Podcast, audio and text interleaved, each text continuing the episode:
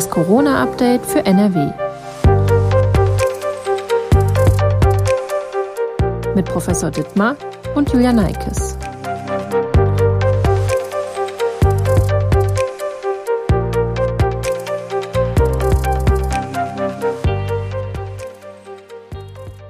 Herzlich willkommen zu einer weiteren Folge von Das Corona-Update für NRW. Heute ist Mittwoch, der 7. April. Ich bin Julia Neikes und arbeite in der Videoabteilung der Funke Mediengruppe in Essen. Professor Ulf Dittmar, Leiter der Virologie am Uniklinikum in Essen, ist mein Gesprächspartner und beantwortet aktuelle Fragen rund um die Corona-Pandemie. Guten Tag, Herr Professor Dittmar. Ja, guten Tag. An dieser Stelle noch kurz der Hinweis auf unseren Corona-Newsletter, den die Redaktion täglich verschickt. Wenn Sie Interesse daran haben, dann finden Sie den Link in der Folgenbeschreibung. Betrachtet man vor allen Dingen die Zahl der Neuinfektionen und den 7-Tage-Inzidenzwert, stellt man fest, diese Zahlen sinken. NRW-weit liegt der 7-Tages-Inzidenzwert am 7. April bei 110,5. Vor einer Woche wurde vom NRW-Gesundheitsministerium die Zahl 130,7 gemeldet. Wie aussagekräftig sind denn diese Zahlen aktuell und die, die in den nächsten Tagen gemeldet werden? Ja, die sind äh, nicht so einfach einzuschätzen. Wir hatten jetzt über Ostern quasi zwei zusätzliche Sonntage, am Freitag und am Montag. Ähm, und wir wissen natürlich aus den anderen Wochenvorläufen, dass das ähm, die Zahlen stark beeinflusst, dass am Wochenende eben weniger getestet wird, ähm, am Sonntag dann auch weniger analysiert wird, weniger gemeldet wird, ähm, sodass das sicherlich die Werte mit beeinflusst. Auf der anderen Seite ist vor Ostern wahrscheinlich sehr viel getestet worden, mehr als sonst, ähm, so dass wir das jetzt nicht mit einer normalen Woche vorher vergleichen können und ähm, die Vergleiche einfach hinken müssen und wir deswegen im Moment nur schwer sagen können, wie eigentlich die Neuinfektionszahlen wirklich sind. Das heißt, einmal könnte es noch Nachmeldungen geben und dann könnten durch die vielen Testungen auch besonders viele positive Fälle gefunden worden sein, die auch vielleicht gar nicht symptomatisch sind. Genau, es äh, kann auf der einen Seite Nachmeldungen nach Ostern geben. Ähm, es können mehr Testungen nach Ostern auch kommen, weil Menschen sich über Ostern nicht haben testen lassen oder Proben entnommen wurden, aber nicht gelaufen sind. Letztendlich kein Testergebnis produziert worden ist, ähm, was jetzt erst dann nach Ostern der Fall ist. Ähm, es könnte aber auch sein, dass ähm, sich vor Ostern schon relativ viele Menschen haben testen lassen und da eher relativ viele gefunden worden sind ähm, sodass wir eventuell vor Ostern sogar mehr hatten als normal und jetzt nach Ostern aber erstmal geringere Zahlen haben, als das äh, die Wirklichkeit eigentlich widerspiegelt. Wir sprechen in diesem Podcast ja auch häufig über die Situation in den NRW-Krankenhäusern, um einfach ein besseres Bild zu bekommen und nicht nur auf die Neuinfektionszahlen, Inzidenzen zu schauen. Zuletzt haben wir auch letzte Woche darüber gesprochen. Wie ist denn die Situation aktuell hier im Uniklinikum in Essen im Vergleich zu der letzten Woche? Ja, wir haben schon ähm, über Ostern jetzt leicht erhöhte Zahlen von Corona-Patienten, also Covid-Patienten gehabt. Vor allen Dingen auch auf der Normalstation eine leichte Steigerung, ähm, auch eine kleine Steigerung auf den Intensivstationen. Ähm, wichtig ist ja auch nochmal, um frühes Geschehen zu sehen, ist die Notaufnahme. Wie viele Menschen stellen sich in der Notaufnahme mit äh, Covid-19 vor? Ähm, das war jetzt relativ konstant über Ostern. Also da haben wir jetzt äh, keine Erhöhung gesehen. Aber den bundesweiten Trend, dass die Zahlen leicht äh, hochgehen, den haben wir jetzt in der letzten Woche auch hier in Essen gesehen. Das entspricht auch den Zahlen, die das Gesundheitsministerium, das NRW-Gesundheitsministerium veröffentlicht hat. Da sind es aktuell 3.447 Covid-19-Patienten, die in NRW-Krankenhäusern liegen. Letzte Woche waren es noch 2.915. Also auch da muss man wahrscheinlich abwarten die nächsten Tage, wie sich das entwickelt, um dann wirklich ein Bild der aktuellen Infektionslage zu bekommen. Genau, das sind ja eigentlich mit die wichtigsten Zahlen. Ähm, also Corona oder Covid-19 ist ja ein medizinisches Problem und ähm, sollte auch mm, auf jeden Fall als medizinisches Problem aufgefasst werden. Ähm, also sind Patientenzahlen und wie die sich entwickeln sehr wichtig. Ähm, weil es natürlich auch darum geht, ähm, eine erneute Überlastung oder extrem starke Auslastung der Krankenhäuser zu vermeiden. Ähm, denn auch wenn die zweite Welle in Deutschland sicherlich gut gemeistert wurde von den Krankenhäusern, ist es immer so, dass wenn so viele Covid-Patienten im Krankenhaus sind, wie wir zu der Zeit hatten, dass äh, andere Bereiche, die eben auch wichtig sind für die medizinische Versorgung in Deutschland, dann beschränkt werden müssen. Es werden Operationen verschoben, es werden ähm, andere Behandlungen äh, verschoben oder rausgezögert. Ähm, das ist nicht gut. In diese Situation äh, wollen wir nicht noch einmal kommen. Das heißt, aktuell ist das auch noch nicht notwendig hier, wenn ich das richtig höre. Aktuell ist das noch nicht so. Ähm, viele Krankenhäuser haben noch eine leichte Einschränkung des Normalprogramms. Das haben wir auch so am Uniklinikum Essen hier. Ähm, wir fahren da nicht auf 100 Prozent, weil das zusätzlich zu den Covid-Patienten nicht geht. Ähm, aber es ist so, dass wir schon einen Großteil unserer normalen Leistungen anbieten, durchführen und äh, das bei diesen Zahlen auch noch absolut möglich ist. NRW-Ministerpräsident Armin Laschet hat mit Blick auf die aktuelle Situation für April einen Brückenlockdown vorgeschlagen. Also einen Lockdown von zwei bis drei Wochen, der die Infektionszahlen runterdrücken soll, bis mehr Menschen in Deutschland geimpft sind. Daneben gibt es auch weitere Stimmen, die einen kurzen Lockdown befürworten. Was halten Sie denn grundsätzlich von dem Vorschlag eines zwei- bis dreiwöchigen Brückenlockdowns oder Lockdowns im Endeffekt ist ja das Gleiche? Ja, da möchte ich zu bedenken geben, dass wir ja in einem Lockdown sind. Wir sind ja nicht in einer Normalsituation, wo alles erlaubt ist, ähm, sondern wir sind ja schon in einer Situation, wo viele Sachen, ähm, Einzelhandel, viele Freizeitgestaltungen äh, und so stark eingeschränkt sind. Ähm, auch das Treffen im privaten Bereich ist eingeschränkt ähm, auf bestimmte Zahlen. Das heißt, wir befinden uns ja schon in einem Lockdown. Also jemand, der einen Brückenlockdown oder einen weiteren Lockdown vorschlägt, ähm, müsste erstmal definieren, um welche weiteren Maßnahmen geht es denn.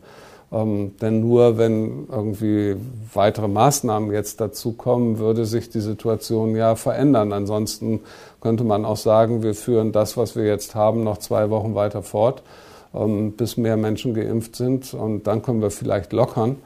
Ähm, aber es ist ja, wird ja diskutiert, den Lockdown zu verschärfen.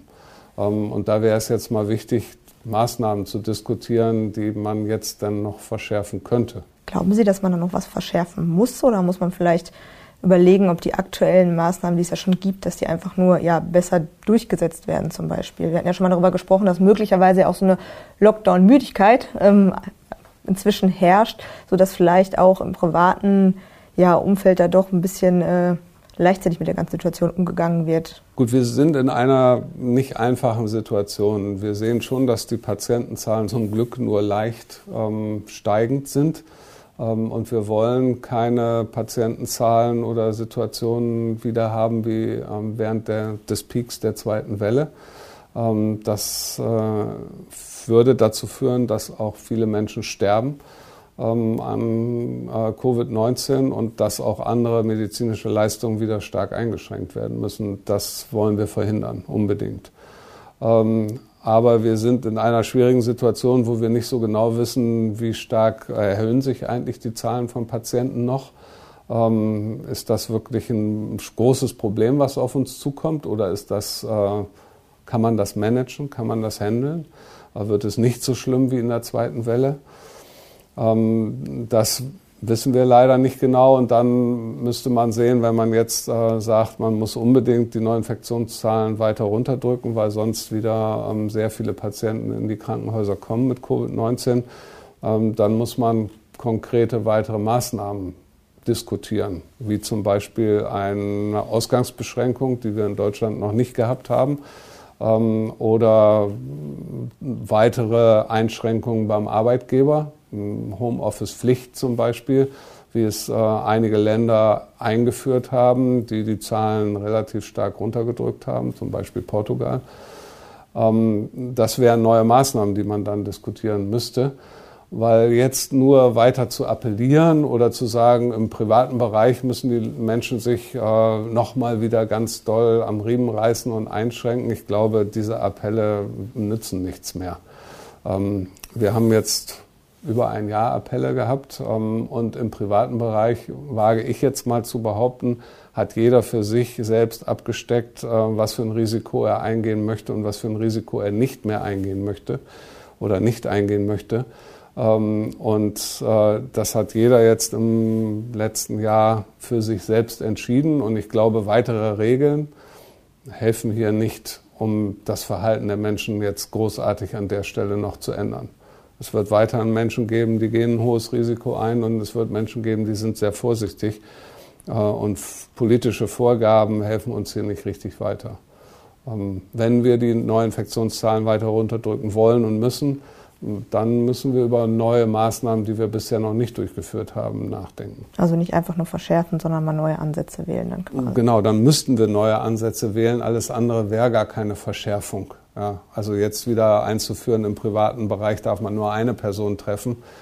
Ich glaube nicht, dass das die Situation verändern würde am Ende. Ich habe auch schon mal in Diskussionen gehört, da ging es um die Frage, ob es nicht vielleicht sogar, wenn man kontrolliert zum Beispiel die Außengastronomie öffnen würde, also mit negativen Test, äh, mit äh, allen Hygienemaßnahmen, die man so kennt, Maske, Abstand etc., ob es nicht vielleicht sogar ähm, einen positiven Effekt hätte, weil die Menschen sich nicht mehr drinnen treffen, weil sie vielleicht wirklich einfach auch nicht mehr auf die sozialen Kontakte im privaten Bereich verzichten können, wollen.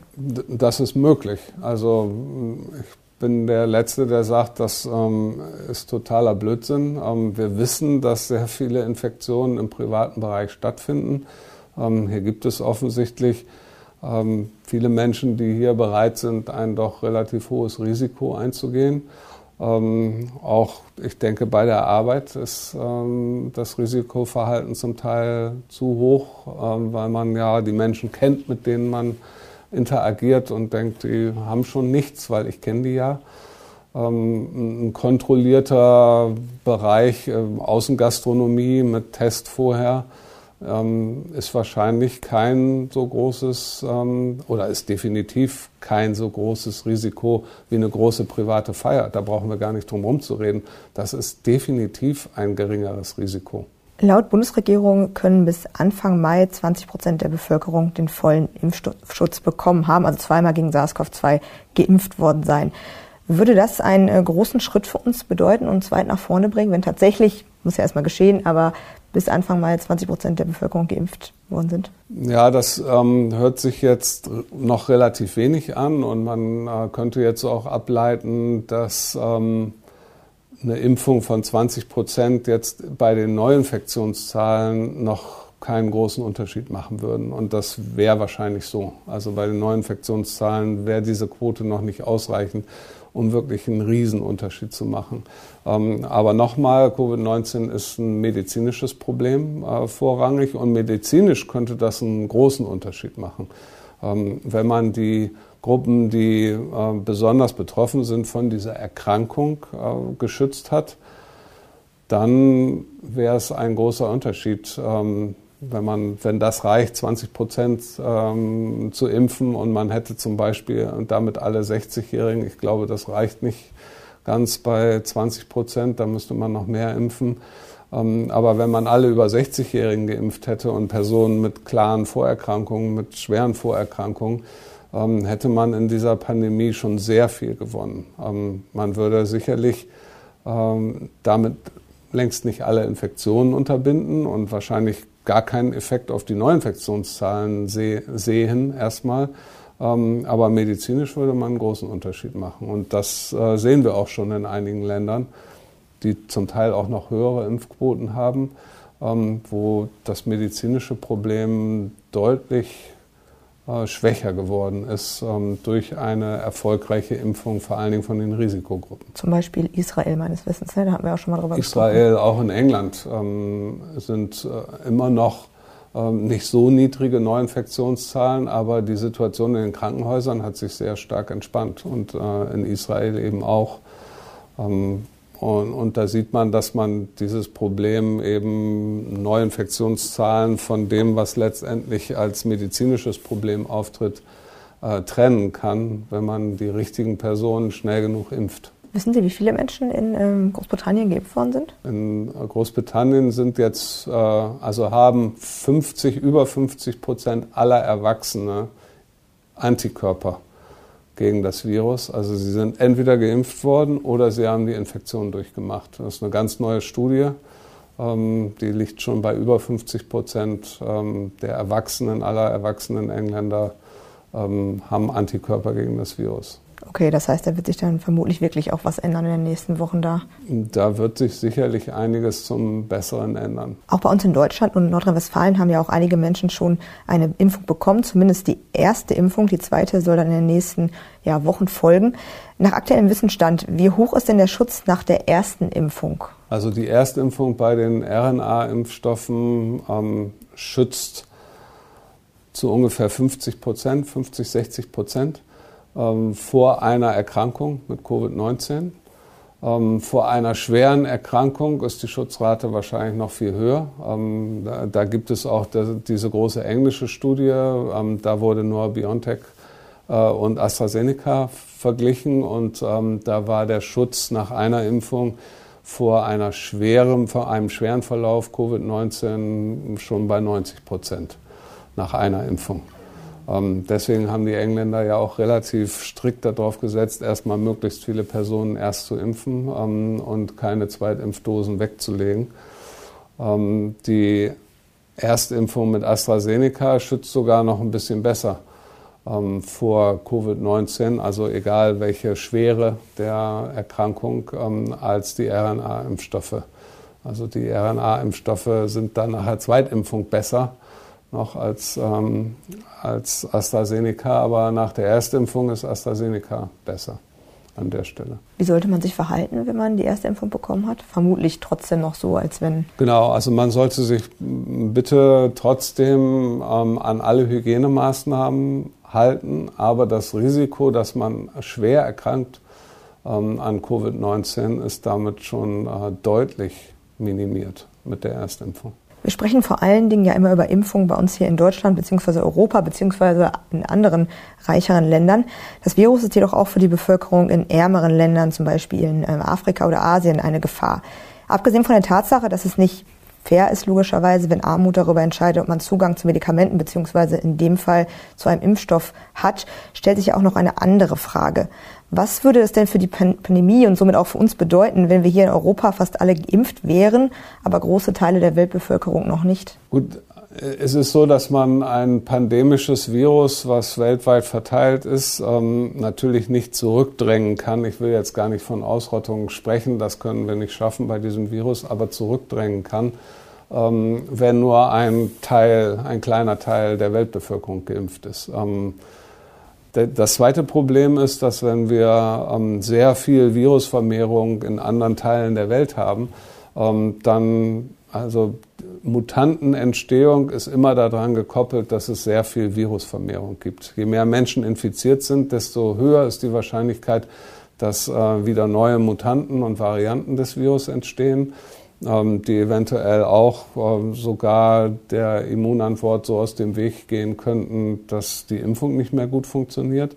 Also wenn wir hier alle geimpft wären und solche Mutanten würden aber dort entstehen, wo wenig geimpft worden ist bisher, ähm, dann könnte das Virus, so ein verändertes Virus, auch zu uns zurückkommen. also der Ansatz muss sein, auch diesen Impfstoff möglichst so zu verteilen, wenn genügend Impfstoff da ist. An diesem Punkt sind wir noch nicht so richtig, aber ähm, wenn noch drei, vier andere Firmen mit in die Impfstoffzulassung äh, kommen und wir noch mehr Impfstoff haben, äh, müssen wir tunlichst zusehen, dass wir den Impfstoff auch in ärmere Regionen der Welt verteilen. Ähm, auch als Eigenschutz, natürlich auch als humane Aufgabe, die wir einfach als reiche Nationen haben, aber auch am Ende als Eigenschutz damit nicht irgendwelche veränderten Viren dann wieder ähm, zu uns zurückkommen. Und ähm, hier geht es vor allen Dingen natürlich um die Verteilungswege. Die, sind, ähm, die müssen mitgeplant werden und müssen möglichst einfach sein von Impfstoffen, aber natürlich auch um den Preis. Ähm, die Preise, die wir in Europa für einen RNA-Impfstoff bezahlen oder Israel zahlt noch viel mehr als Europa, ähm, die können arme Länder sich nicht leisten. Äh, in dem Moment äh, wäre eine Impfung in dritte Weltländern überhaupt gar nicht möglich. Ähm, hier muss dann im Nachgang unbedingt über Preise gesprochen werden und ähm, dass klargestellt wird und finanziert wird, dass auch ärmere Länder Zugang zu diesen Impfstoffen haben. Wir haben in einer der vorherigen Podcast-Folgen schon mal über das Thema Corona-Impfung und Kinder gesprochen. Da ging es darum, dass äh, die Firma Moderna eine Studie begonnen hatte mit Kindern. Gibt es jetzt inzwischen, also nicht nur auf Moderna bezogen, sondern auch auf die anderen Impfstoffe bezogen, neue Erkenntnisse zu dem Thema Kinder und Impfung?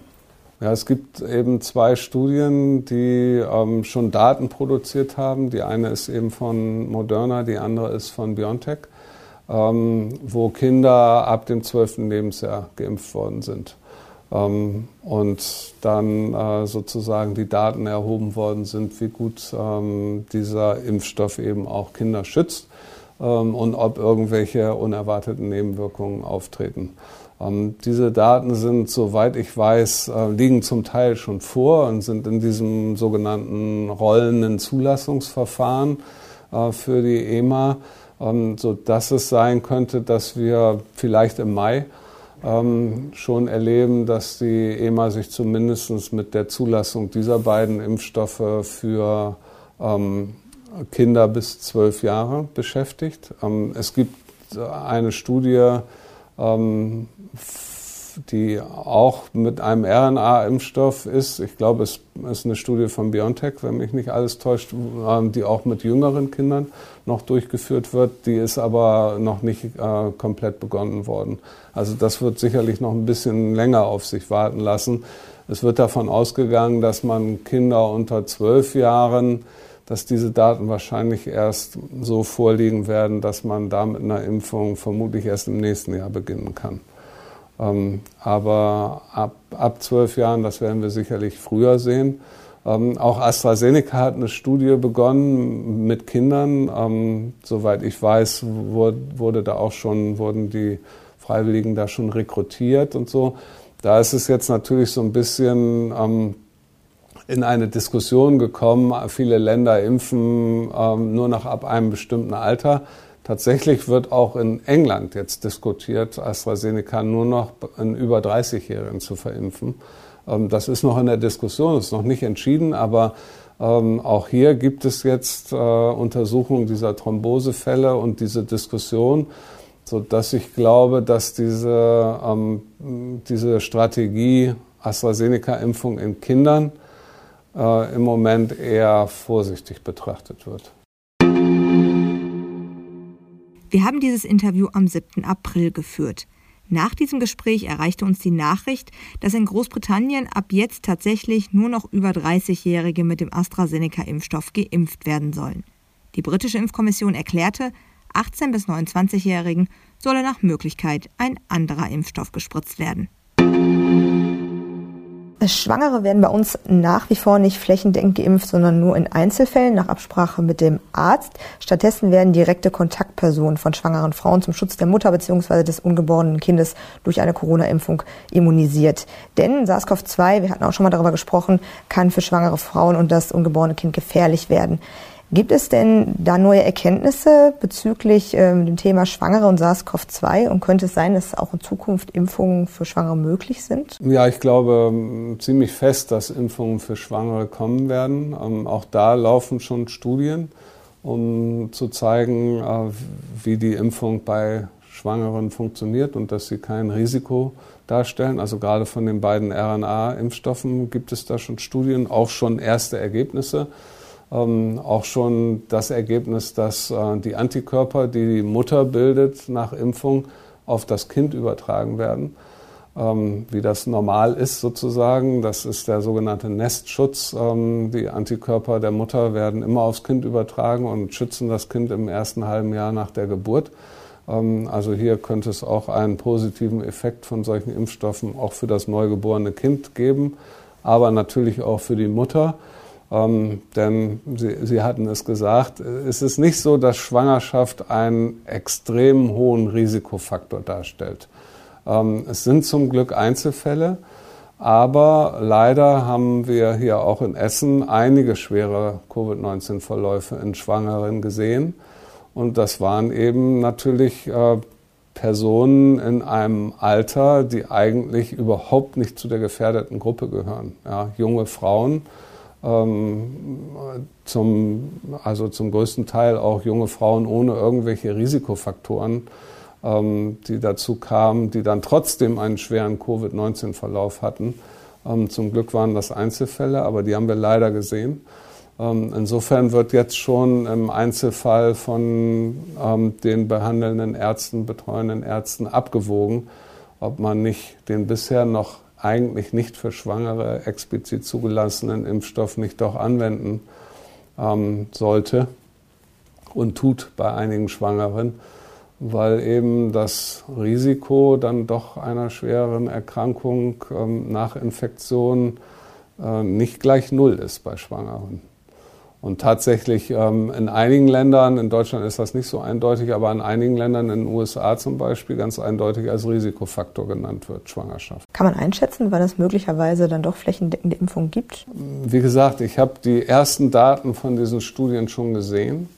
Ähm, und ich glaube, sie sind äh, in einem ähnlichen ähm, Stadium wie die Studien der Impfung mit Kindern. Ähm, auch da ist es, glaube ich, sogar schon das Rolling, äh, das äh, Zulassungsverfahren begonnen worden. Die EMA sichtet die Daten schon. Ähm, und ich glaube, dass wir da erste Daten und dann wahrscheinlich eine Zulassung der Impfstoffe auch für Schwangere schon bald im Mai oder Juni sehen werden. Das wäre auch mal gut, nochmal zusätzlich, ja. Das wäre, glaube ich, wichtig, um, ähm, wie gesagt, wir, wir haben hier leider einige sehr dramatische und, und, auch für die, ja, für die Pflegenden und für die Ärzte und so sehr traumatische ähm, Infektionen bei Schwangeren hier auch in Essen gesehen. Ich weiß, ähm, Prognosen sind schwierig, deswegen wage ich die Frage eigentlich kaum zu stellen an der Stelle, gerade wo alles noch so, so, ja, so schwammig, sage ich mal, ist momentan mit den, mit den Zahlen. Dennoch ähm, können Sie einschätzen, was uns in den nächsten Wochen möglicherweise erwartet, wie die Pandemie sich weiterentwickelt? Gut, es hängt jetzt davon ab, ähm, gibt es weitere Maßnahmen, die, die den Lockdown, den wir jetzt haben, noch mal verschärfen oder werden teilweise Lockdown-Maßnahmen zurückgenommen? Im Moment ist das, glaube ich, politisch völlig unentschieden und ähm, ist eher ein Streitthema in der Politik. Das kann man als Virologe ja natürlich nicht beeinflussen, auch nicht vorhersagen, was da genau passiert. Ähm, wir haben jetzt ähm, leider in dieser Woche kein Glück mit dem Wetter, muss man ganz klar sagen. Ähm, wir hätten eigentlich, um die Pandemie auch ein bisschen besser zu kontrollieren zu können, besseres, wärmeres Wetter gebraucht. Ich hoffe, das kriegen wir. das war jetzt diese Woche nach Ostern nicht gut. und wir brauchen Tempo beim Impfen. Ich glaube, äh, das Tempo ist jetzt schon besser geworden. Ähm, es muss so gut werden, wie es irgendwie geht, weil das wird uns aus der medizinischen Problematik äh, Covid-19 zumindest ein bisschen herausführen. Insofern ähm, ist es so, dass da noch verschiedene Kräfte, ich habe nicht den, die Kraft des Virus erwähnt. Ja, wir haben jetzt leider flächendeckend in Deutschland verbreitet die englische äh, Mutante. Die kann schneller mehr Menschen infizieren, leider auch Kinder. Ja. Also es ist immer noch so, dass deutlich mehr Erwachsene als Kinder infiziert sind. Aber wir sehen, dass anders als bei dem vorherigen Virus eben leider auch mehr Infektionen bei Kindern stattfinden. Ähm, das heißt, hier wirken entgegengesetzte Kräfte. Und es ist ganz schwer vorherzusagen, was jetzt in den nächsten Wochen passiert. Ähm, ich glaube schon, dass wir medizinisch nicht nochmal so eine Krise erleben werden wie in der zweiten Welle. Ich glaube nicht, dass wir diese Patientenzahlen erreichen werden. Aber die Patientenzahlen können schon noch weiter hochgehen und ähm, es wird sicherlich auch äh, noch schwere Verläufe und Todesfälle leider geben. Ähm, und wir müssen die Neuinfektionszahlen schon noch eine Zeit lang unter Kontrolle halten, weil sonst ähm, sehen wir halt tatsächlich dann jüngere Menschen auf der Intensivstation. Wenn nur genug infiziert sind, dann haben wir plötzlich ähm, keine 80, 70-Jährigen mehr, die geimpft sind, sondern 50, 60-Jährige. Das ist jetzt nicht völlig ausgeschlossen. Ja. Ähm, insofern müssen wir das Virus noch eine Zeit lang kontrollieren und wir müssen Tempo beim Impfen aufnehmen. Ähm, wenn sich dann noch das Wetter verbessert, können wir im Mai eine deutlich verbesserte Situation haben ja, das wäre, glaube ich, für alle wunderbar. Ja, ich glaube, das wünschen wir uns alle. Ähm, es ist an der Zeit, dass sich was äh, zum Besseren wendet. Bis dahin habe ich richtig rausgehört, ähm, hangeln wir uns quasi von Woche zu Woche und müssen immer wieder neu gucken und die Situation auch neu bewerten. Also wirklich auf Sicht fahren, wie es ja schon mal gesagt wurde. Genau, das ist, ist etwas, was viele Menschen nervt und wo viele auch schon mal gesagt haben, wir haben satt, dieses auf Sicht fahren. Tatsächlich ist es so, dass es teilweise in einer Pandemie nicht anders geht. Ähm, weil viele Sachen, wenn wir zurückgucken auf das letzte Jahr, viele Ereignisse, die dann da passiert sind, die konnte man so nicht voraussagen. Die konnte weder ein Politiker noch ein Virologe noch ein Epidemiologe voraussagen. Ähm, tatsächlich muss man in einer Pandemie, ähm, da gibt es viele Zufallsereignisse.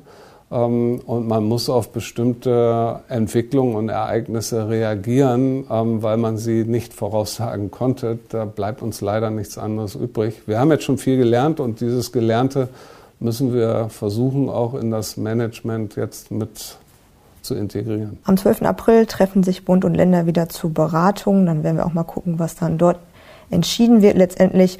Und die Ergebnisse dieses Corona-Gipfels werden wir dann auch nächste Woche in der nächsten Podcast-Folge thematisieren. Vielen Dank für das Gespräch und Informationen. Ja, gerne bis nächste Woche dann. Genau, und nächste Woche gibt es dann eine neue Folge und zwar nächsten Freitag. Wenn Sie bis dahin Fragen haben, dann schicken Sie uns doch gerne eine Mail an coronafragen.funkemedien.de. Tschüss und bis zum nächsten Mal.